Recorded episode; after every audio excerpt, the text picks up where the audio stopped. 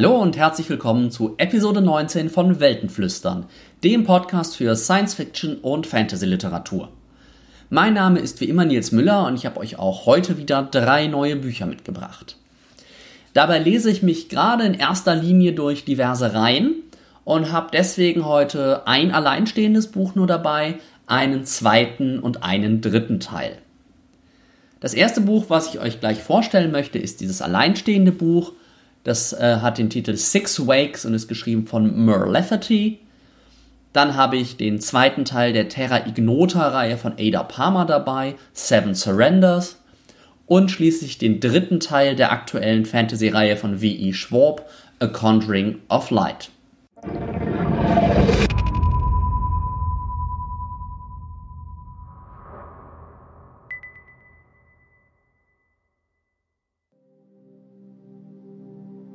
Day 1, July 25th, 2493. Sound struggled to make its way through the thick synth amnio fluid. Once it reached Maria Arena's ears, it sounded like a chainsaw. Loud, insistent, and unending. She couldn't make out the words, but it didn't sound like a situation she wanted to be involved in. Her reluctance at her own rebirth reminded her where she was and who she was. She grasped for her last backup. The crew had just moved into their quarters on the Dormire, and the cloning bay had been the last room they'd visited on their tour. There they had done their first backup on the ship. Maria must have been in an accident or something soon after, killing her and requiring her next clone to wake. Sloppy use of life wouldn't make a good impression on the captain, who likely was the source of the angry chainsaw noise. Maria finally opened her eyes. She tried to make sense of the dark round globules floating in front of her vat, but it was difficult with a freshly cloned brain being put to work for the first time. There were too many things wrong with such a mess. The smears on the outside of the vat, and the purple color through the bluish fluid. Maria floated in. She figured the orbs were blood drops. Blood shouldn't float. That was the first problem. If blood was floating, that meant the grav drive that spun the ship had failed. That was probably another reason someone was yelling. The blood and the grav drive. Blood in the cloning bay, that was different too. Cloning bays were pristine, clean places where humans were downloaded into newly cloned bodies when the previous ones had died. It was not much cleaner and less painful than human birth, with all its screaming and blood again with blood.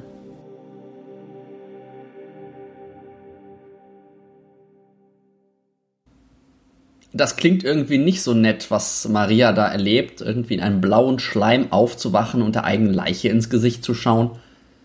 Entsprechend kraftvoll ist der Einstieg in den Roman Six Wakes von Mer Lafferty, die im Netz vermutlich eher als Podcasterin bekannt ist. Wir lernen in dieser Szene Maria kennen, aus deren Perspektive wir dann auch den Großteil des Romans erleben. Und die Ausgangssituation ist tatsächlich alles andere als rosig. Maria erwacht in ihrem Klontank auf dem Schiff Dormire. Ähm, sie ist damit aber nicht alleine. Ihr habt ja gerade schon gehört, da ist irgendwas nicht ganz in Ordnung. Sie erwacht also in ihrem Klontank und gleichzeitig, mehr oder weniger, erwachen auch alle anderen fünf Mitglieder der Crew in ihren jeweiligen Klontanks denn alle sechs Crewmitglieder sind vor kurzem gestorben.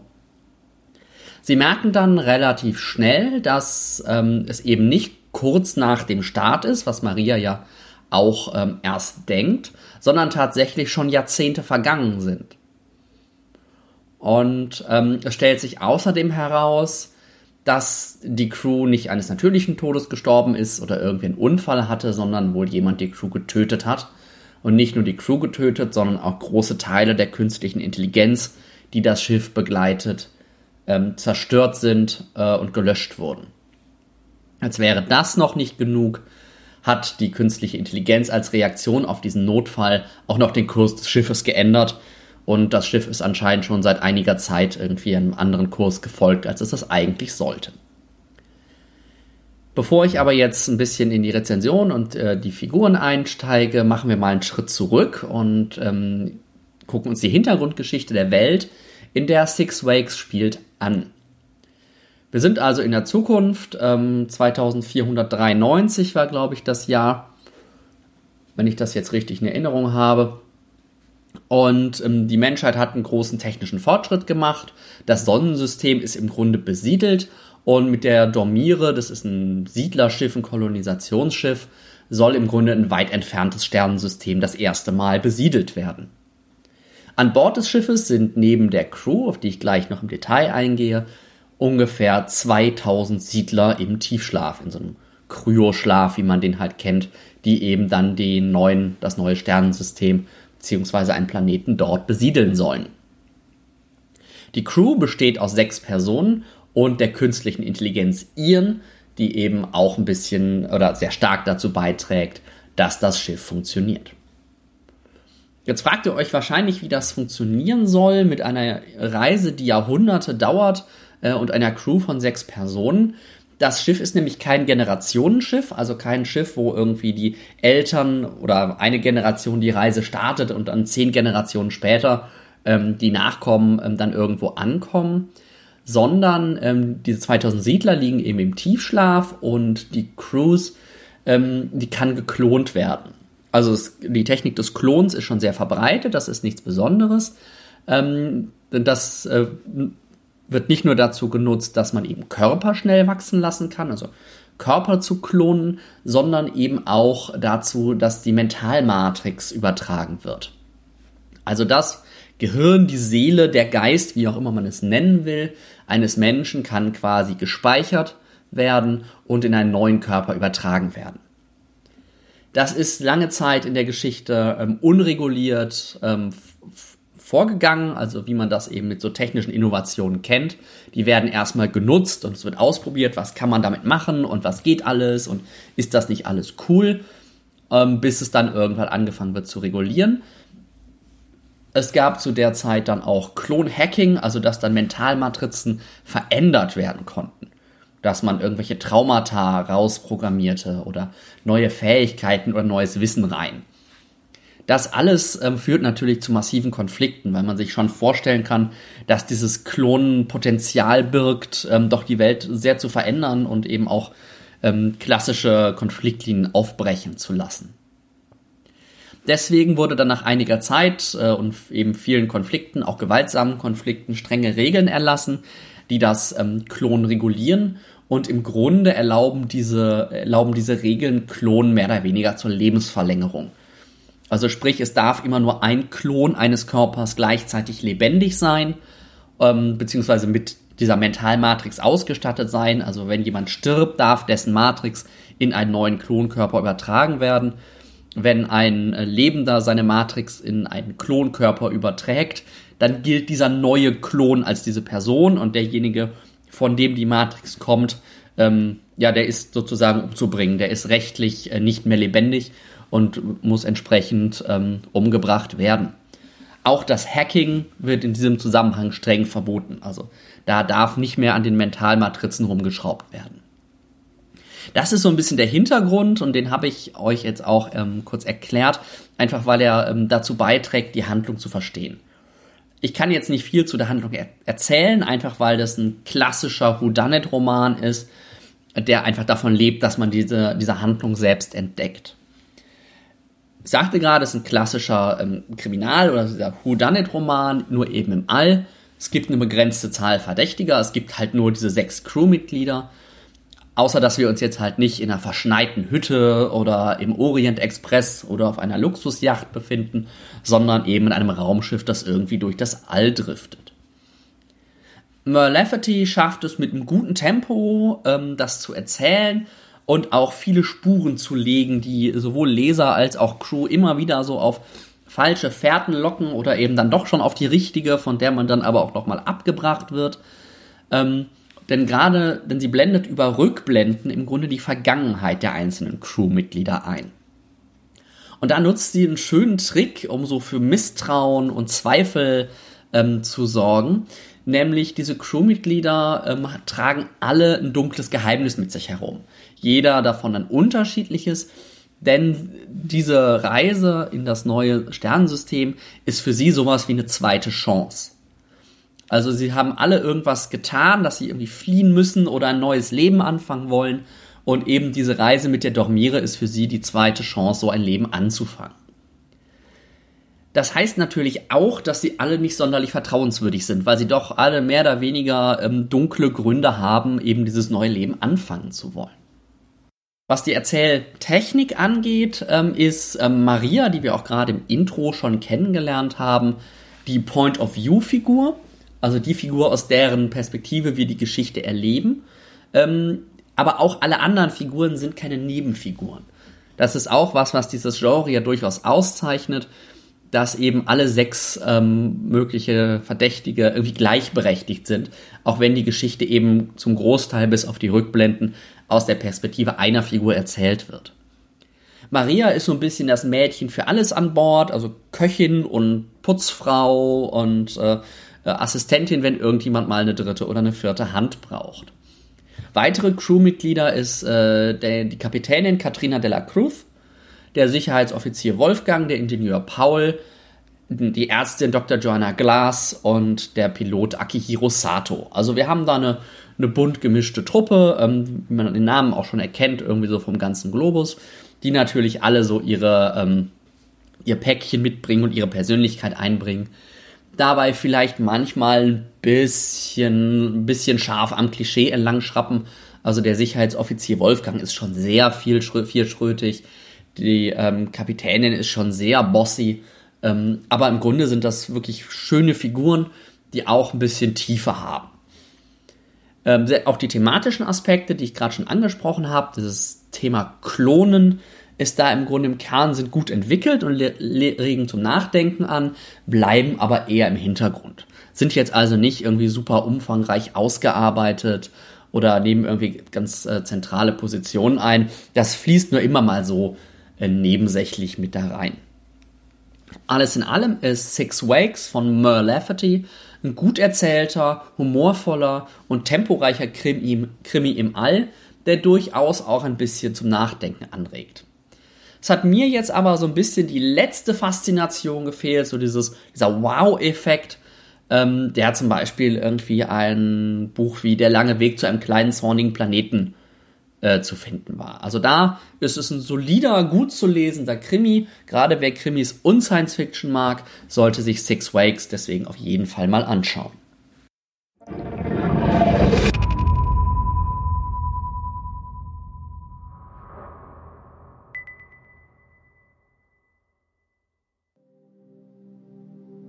Restriction. This section must be excised before this document may be published or distributed. private access may be granted by judicial order. Howdy, fans and foes. This is your very own sniper. First, let me assure you that I'm alive and well. Fugitive lifestyle suits me fine, my wounds are healed, I have plenty of allies, and I will kill Jehovah Mason for you. That I swear today, tomorrow, a year from now, however long it takes. They can't guard the little prince forever. Tyrants and assassins have a great symbiosis. Assassins are always evil and despised. Even when our effects are good, we're still a bad means to a good end, until tyrants crop up. Then suddenly assassins are heroes, lifelines. Suddenly we alone have the power to save the world without a revolution and the destruction revolutions bring. You admit you need us, but between tyrants, you forget that assassins will only be here ready when you want us if we've been here ready the whole time. You feel dirty keeping such weapon in the house, but somebody has to keep one, or it won't be there when the bad wolf comes out to huff and puff. My office is no less a pillar of this age than censor or anonymous. I serve with no less pride. Second, I should say, I'm only writing this one chapter, and Mycroft will take over again when I've had my say. Mycroft went to great lengths to contact me so I could describe this event, which did come next in sequence. I agreed to relate it only on condition that they promise not to touch a word of what I wrote. It's a privilege I intend to abuse to the utmost, and I'll have my say about Jehovah Mason before I'm done. but I'll start first with the part that will make your usual narrator squirm the most, correcting their willful omission and giving you a proper physical description of Mycroft Kenner. Die Sprache, diese Atmosphäre und auch einige der Personennamen könnten euch aus der letzten Episode bekannt vorkommen, denn da hatte ich euch True Like the Lightning von Ada Palmer vorgestellt und jetzt bin ich dann auch tatsächlich schon durch den zweiten Band der Reihe durch, der vor, zwar vor anderthalb, zwei Wochen, Anfang März 2017 erschienen ist. Und der hat den Titel Seven Surrenders. Und wie ihr schon merkt, ähm, der setzt den ersten Band mehr oder weniger nahtlos fort. Das heißt, der schließt unmittelbar an die Ereignisse vorher an. Und ähm, jetzt habe ich dann auch ähm, verstanden, was das mit den zwei oder drei Bänden auf sich hat, weil eben äh, To Like the Lightning eindeutig angelegt ist als, als erste Hälfte eines Doppelbandes, aber gleichzeitig eben auch schon ein dritter Band angekündigt war. Irgendwo habe ich jetzt gelesen, dass eben Two Like the Lightning und Seven Surrenders ein Doppelband darstellen und dann danach ein weiterer Doppelband folgt. Ähm, der dritte Teil, Will to Battle, wird der heißen. Der erscheint auch bereits, ich glaube, im September oder irgendwann im Herbst diesen Jahres. Für die, die die letzte Episode nicht gehört haben, hier nochmal ein kurzer Einblick in die Welt. Es gibt in der Zukunft von Seven Surrenders keine Nationen mehr, keine Geschlechter mehr und keine Religion mehr, zumindest offiziell nicht. Stattdessen gibt es sieben große Hives, also so Stämme, Völker im Sinne von Bienenvölker ähm, genannt, die ein bisschen die, diese ganzen Funktionen übernommen haben. Jeder dieser Hives hat eine eigene Ideologie und ähnelt so ein bisschen so historischen Staatsformen. Also es gibt einen Hive, ähm, der so ein bisschen klassisches Reich, ein klassisches Imperium ähm, strukturiert ist. Es gibt einen Hive, der eher aufgebaut ist wie ein Konzern. Es gibt einen Hive, der so unserer aktuellen äh, Demokratie entspricht und noch einige andere ähm, so Staatsformen, die da sozusagen ähm, abgebildet sind. Diese Hives verfügen auch nicht irgendwie über ein Gebiet oder ein Territorium, sondern verteilen sich so untereinander über die ganze Welt.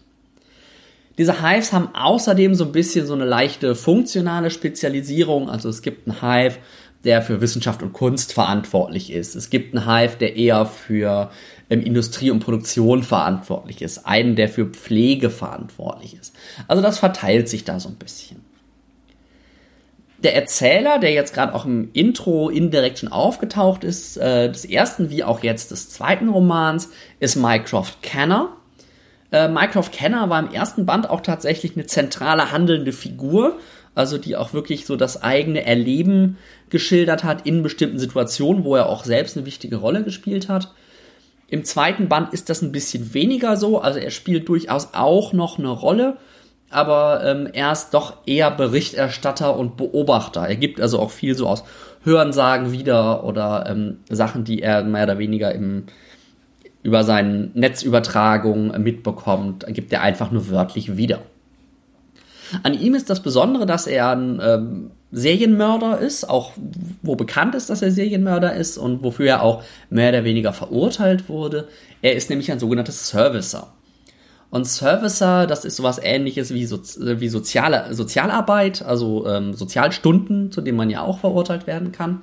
Nur dass sie eben mehr oder weniger das ganze Leben abdecken. Also er steht im Grunde im Dienst der Gesellschaft. Im ersten Band wurde so nach und nach eine Verschwörung aufgedeckt, ähm, wo sich einige Hives eben verschworen haben, die das System destabilisiert. Also diese Verschwörung an sich hat das System eher stabilisiert, aber ähm, ihre Aufdeckung halt, ihre Auf, ja, auf, ähm, ihr Bekanntwerden, das destabilisiert eben das System. Und dabei werden auch unsichtbare Figuren eben ähm, treten auf, die so im Hintergrund ein bisschen die Fäden ziehen. So viel Zusammenfassung für den ersten Band. Wie gesagt, der zweite Band schließt dann nahtlos daran an. Diese Verschwörung wird jetzt wirklich öffentlich und das stabile Gesellschaftssystem, was über 300 Jahre, glaube ich, war es, oder 200 Jahre ähm, gehalten hat, gerät ins Wanken. Denn die Herrscher der Hives können sich jeweils aus sehr, sehr unterschiedlichen Gründen eigentlich nicht mehr halten. Und damit wird ähm, Seven Surrenders, das Buch, äh, wie auch der Titel irgendwie schon fast nahelegt, ne? Seven Surrenders, sieben Kapitulationen, im Grunde so ein bisschen eine Chronologie des Niedergangs. Jedes einzelnen Hives, der irgendwie sein, seine Position verliert und einen Umgang mit dieser veränderten Situation finden muss. Nicht nur was die Handlung angeht, setzt der zweite Band den ersten nahtlos fort, auch was die Erzählweise angeht. Beginnt so, wie der zweite, wie der erste Band endete.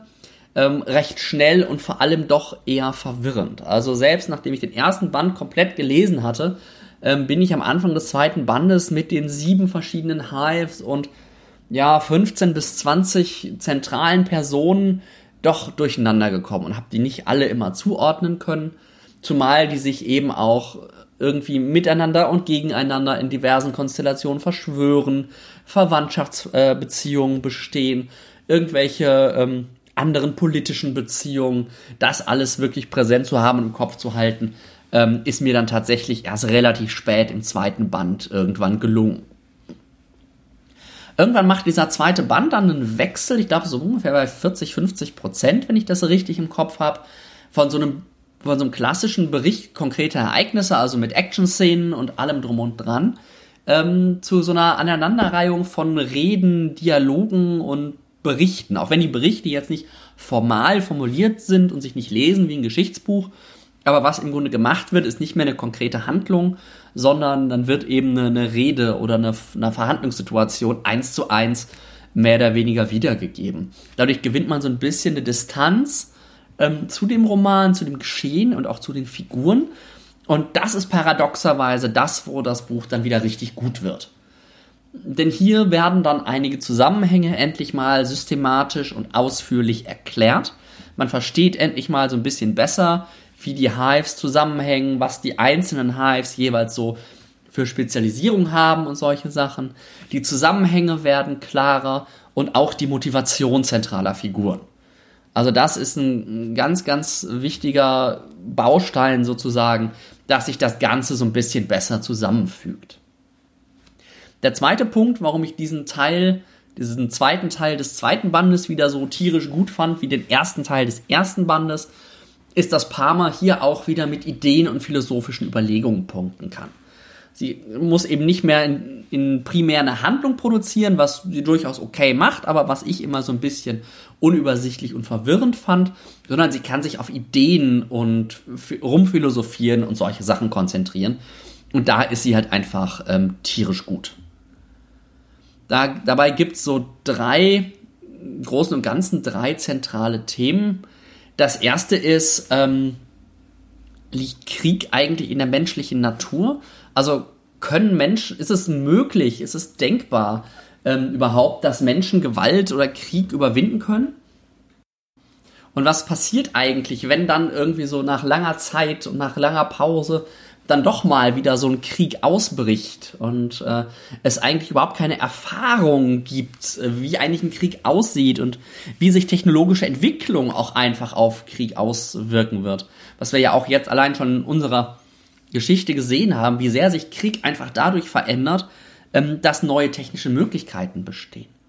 Das ist also einer der zentralen Punkte. Ähm, und da habe ich euch einen kurzen, bisschen philosophisch, bisschen verkopften Ausschnitt mal nochmal rausgesucht. They say the geographic nations were the cause of past wars. Borders, nationalism, that hives are better. But I think hives could be worse. Our fellow members are our comrades, not by chance, but because we think alike. We choose them. If in the past people would kill or die for the field they happen to be born in, then I think most of us would fight ten times more fiercely for the hive we chose. Das zweite große Thema, was so ein bisschen im Hintergrund mitschwingt und so in Mycrofts persönlicher Reflexion immer so ein bisschen drin steckt, ist das Thema Vor die Vorsehung, das Schicksal, ähm, Gottes Plan. Nicht, dass das irgendwie ein groß religiöses Buch wäre, überhaupt nicht. Aber hier kommt so ein bisschen die Frage durch, selbst wenn es so etwas gibt wie ein Gott und eine Vorsehung, wer sagt dann eigentlich, dass sich da alles zum Guten wenden muss? Also, dass ähm, nur weil es die Vorsehung vorsieht, dass dann auch irgendwie gut ausgehen wird.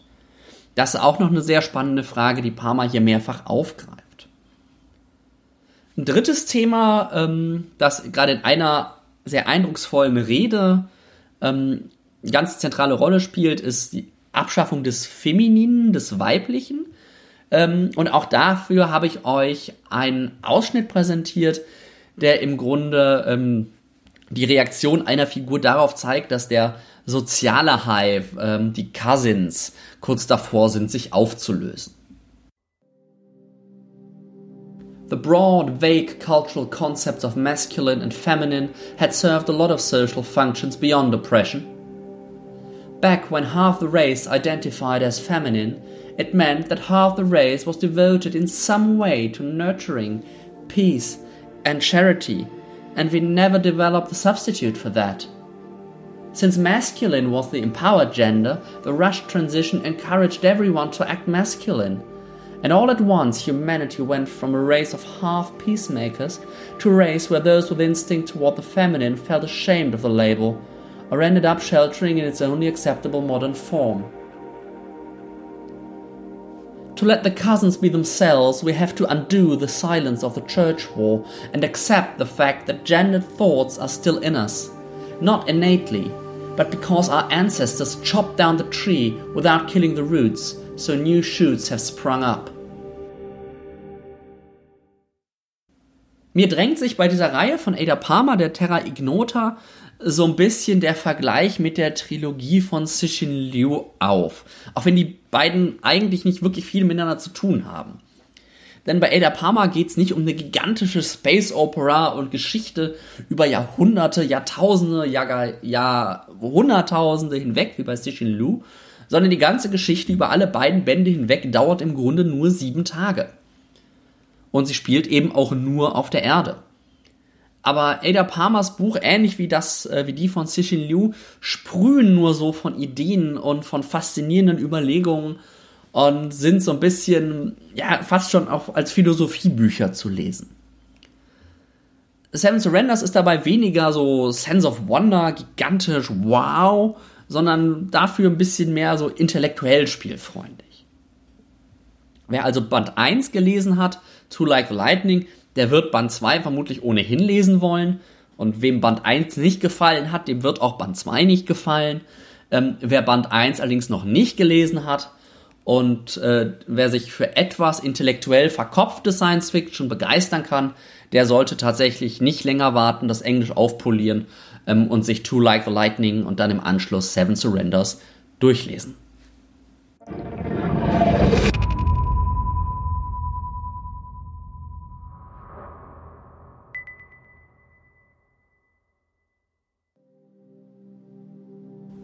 Delilah Bard, always a thief, recently a magician, and one day, hopefully, a pirate, was running as fast as she could. Hold on, Kel, she thought as she sprinted through the streets of Red London, still clutching the shard of stone that had once been part of Astrid Dane's mouth. A token stolen in another life, when magic and the idea of multiple worlds were new to her. When she had only just discovered that people could be possessed or bound like rope or turned to stone. Fireworks thundered in the distance, met by cheers and chants and music all the sounds of a city celebrating the end of the Esentash, the tournament of magic. A city oblivious to the horror happening at his heart. And back at the palace, the Prince of Arns, Rai, was dying, which meant that somewhere, a world away, so was Kel. Kel, the name rang through her with all the force and order, a plea. Lila reached the road she was looking for and staggered to a stop knife already out, blade pl- pressing to the flesh of her hand. Her heart pounded as she turned her back on the chaos and pressed her bleeding palm, and the stone still curled within it, to the nearest wall.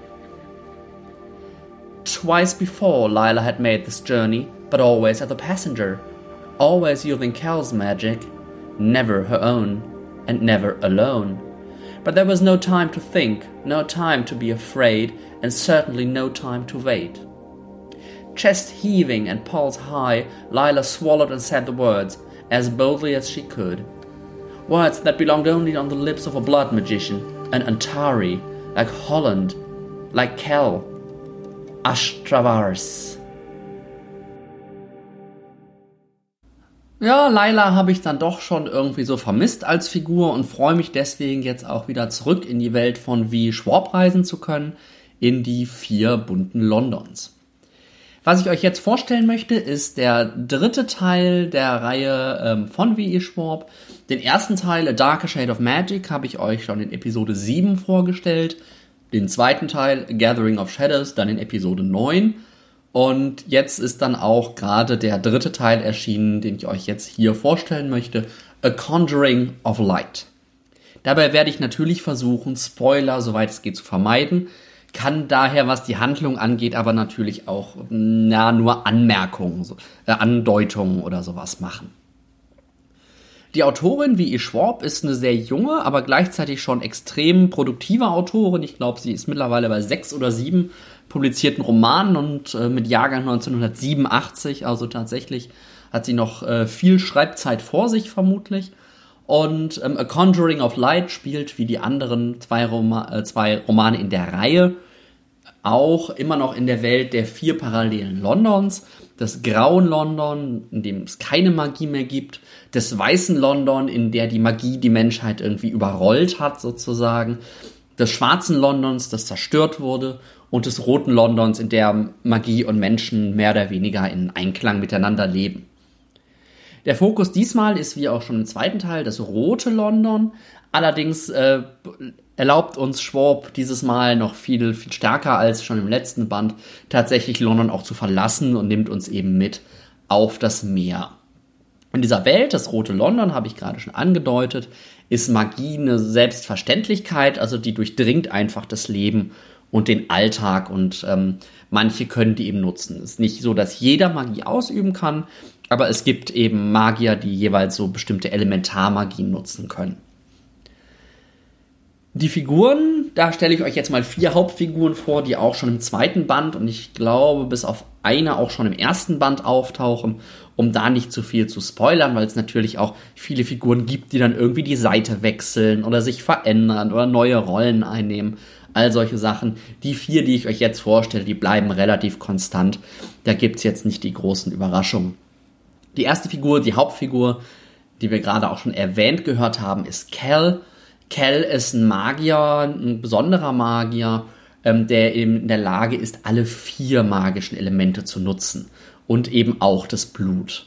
Das ist normalerweise können Magier ein Element nutzen, manchmal auch zwei. Er kann eben alle vier nutzen und zusätzlich noch das Blut. Er ist ähm, Adoptivsohn der Königsfamilie des Roten Londons, also kein äh, leiblicher Sohn. Ich glaube, im zweiten Band oder im dritten Band jetzt erfährt man irgendwann, wo er eigentlich herkommt, aber da sage ich nichts zu. Ähm, und Kel verbindet eben ein enges Band zu seinem Adoptivbruder, also dem tatsächlichen Sohn der, des Königspaares, dem Prinzen Rye, das ist die zweite Figur. Ähm, er ist Thronerbe in Arns und ähm, ja, viel mehr will ich jetzt auch gar nicht zu ihm sagen. Die dritte Figur, ähm, Delilah Bart, das war die, die wir gerade im Intro kennengelernt haben. Ähm, sie kommt ursprünglich aus dem grauen London, war da eine sehr geschickte Taschendiebin, die sich ähm, in grauen London eben lange Zeit auch als Mann ausgegeben hat. Ähm, die Cal begegnet im ersten Band und eben dann auch entdeckt, dass sie magisch begabt ist und so nach und nach ähm, so ein bisschen eine magische ähm, Kompetenz entwickelt. Ihr merkt es ja auch in der Einleitung, die ich euch gerade vorgelesen habe, nutzt sie eben diesen dieses Ashtavars, diesen Reisespruch, um zwischen den Londons zu springen, was eigentlich was ist, was nur Blutmagier ähm, können dürften. Gerade in der Ausbildung von Delilah Bart eine ganz wichtige Rolle spielt Alucard Emery. Alucard Emery ist ein berüchtigter Pirat, ein, ein Freibeuter, der also im Namen der Krone auf den Seen Beute macht. Und Alucard Emery ist eben auch äh, magisch begabt oder auch magisch äußerst fähig, äußerst kompetent.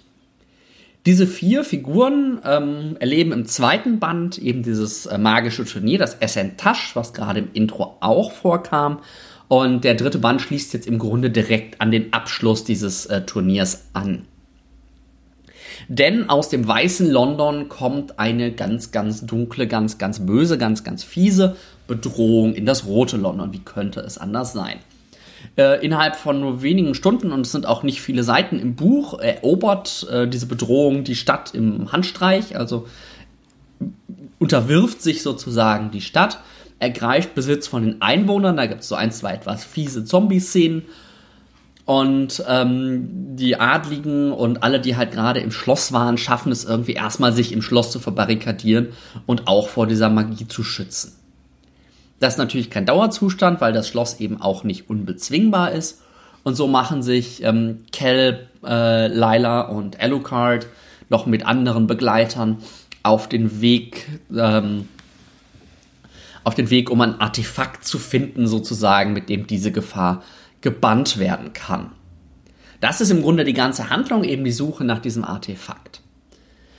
A Conjuring of Light von B. Schwab ist für mich ein sehr würdiger Absch äh, Abschluss dieser tollen Serie und macht auch eigentlich die Sachen genauso sehr ähnlich wie die Vorläuferbände. Ist also kein großer Bruch zu merken oder ein großer Sprung oder irgendwas. Es liest sich einfach mehr oder weniger genauso. Es ist eine sehr direkt erzählte Geschichte. Das äh, ist mir in dem Fall äh, sehr deutlich aufgefallen. Das heißt, ähm, die Geschichte ist ohne viel Schnörkel, ohne Abschweifung und ohne große Verzweigungen erzählt. Ich fand sie dann am Ende fast schon zu einfach, weil es eben tatsächlich einfach die Suche nach dem Artefakt und dann ist das Artefakt gefunden und alles ist gut. Gibt dann natürlich so kleinere Komplikationen und so. Irgendwie muss man die 400 Seiten oder 350, 400 Seiten ja voll kriegen aber es ist sehr direkt erzählt und sehr einfach strukturiert. Der Fokus liegt demnach weniger auf der Handlung, sondern auf den Beziehungen und den Wechselwirkungen zwischen den Figuren. Und das ist, da ist wie Schwab echt sehr, sehr gut drin. Und sie schafft das sehr, sehr wendungsreich, sehr, sehr, ab, sehr, sehr abwechslungsreich, mit vielen Überraschungen zu machen. Ähm, und ist auch eigentlich so, was man dann doch immer mal wieder nicht erwarten würde, was einem dann noch begegnet. Was tatsächlich in dem dritten Band ein bisschen anders ist als in den ersten beiden, ist, dass wir eben stärker aus London rauskommen und auch mal andere faszinierende Locations auf dieser Welt sehen. Also da gibt es besondere, insbesondere einen Markt, auf den die auf den die Gruppe reist, der dann doch sehr, sehr äh, faszinierend und sehr, sehr speziell ist, aber irgendwie gleichzeitig sehr glaubwürdig und sehr gut in diese Welt zu passen scheint. Ich habe einen zentralen Kritikpunkt an der ganzen Reihe im Grunde, nicht jetzt speziell an dem dritten Band. Ähm, ich habe irgendwie nicht das Gefühl, dass das Magiesystem sonderlich systematisch ist. Irgendwie ähm, wird das nicht, nicht systematisch erklärt, nicht, nicht systematisch eingeführt. Und ich habe es auch bis zum Ende nicht verstanden, wer kann jetzt warum, was, wann, unter welchen Umständen, zu welchem Preis. Und so äh, sind gerade in den großen Kämpfen die, die Sprüche, die dann irgendwie auftauchen, kommen immer so ein bisschen aus der aus der Luft. Ach, das kann der jetzt auch, weil er ist ja ein XY-Magier. Ja, das mag sein, dass das irgendwie konsistent ist. Mir hat sich das nicht erschlossen. Das nimmt gerade aus den Kämpfen und diesen großen Action-Szenen so ein bisschen die Faszination raus, weil man im Grunde immer nur darauf wartet, oh, wann kommt jetzt die große magische Idee, ähm, die das ganze Problem auflöst. Das ändert nichts daran, dass äh, die ganze Reihe, äh, Gathering of Shadows heißt sie, glaube ich, wie der, wie der erste Band, wenn ich das richtig im Kopf habe. Äh, nein, ähm, egal wie die Reihe heißt, also auf jeden Fall die, Reihe, die aktuelle Fantasy-Reihe von V.E. Schwab, ähm, ist absolut beste Popcorn-Fantasy, die man gut wegfressen kann, die jetzt auch nicht zu simpel gebaut ist oder zu oberflächlich bleibt, um langweilig zu werden. Und deswegen überrascht es mich auch nicht, dass die wohl auch schon für den Bildschirm, ich weiß jetzt gerade nicht, ob für den großen oder für den kleinen, ähm, tatsächlich umgesetzt wird. Also wer gerne Fantasy liest, in der viel passiert, in einer, in einer spannenden Welt, gut geschrieben, leicht wegzufressen, für den ist ähm, die Reihe aus Dark Shade of Magic, A Gathering of Shadows und A Conjuring of Light von W. Schwab auf jeden Fall zu empfehlen.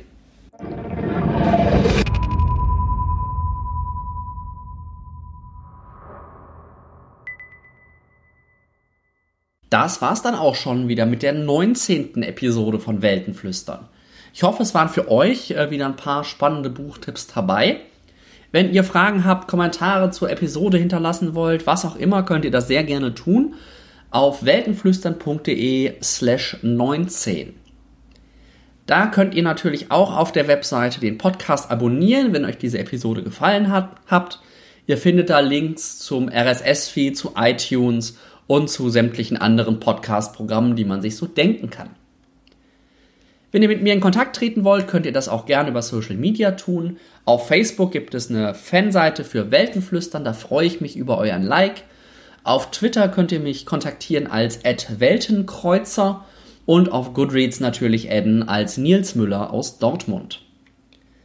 Falls ihr euren Freunden oder eurer Leserunde diese Episode empfehlen wollt oder weiterreichen wollt, könnt ihr das gerne tun, denn sie steht unter einer Creative Commons Attributions No Derivatives Lizenz.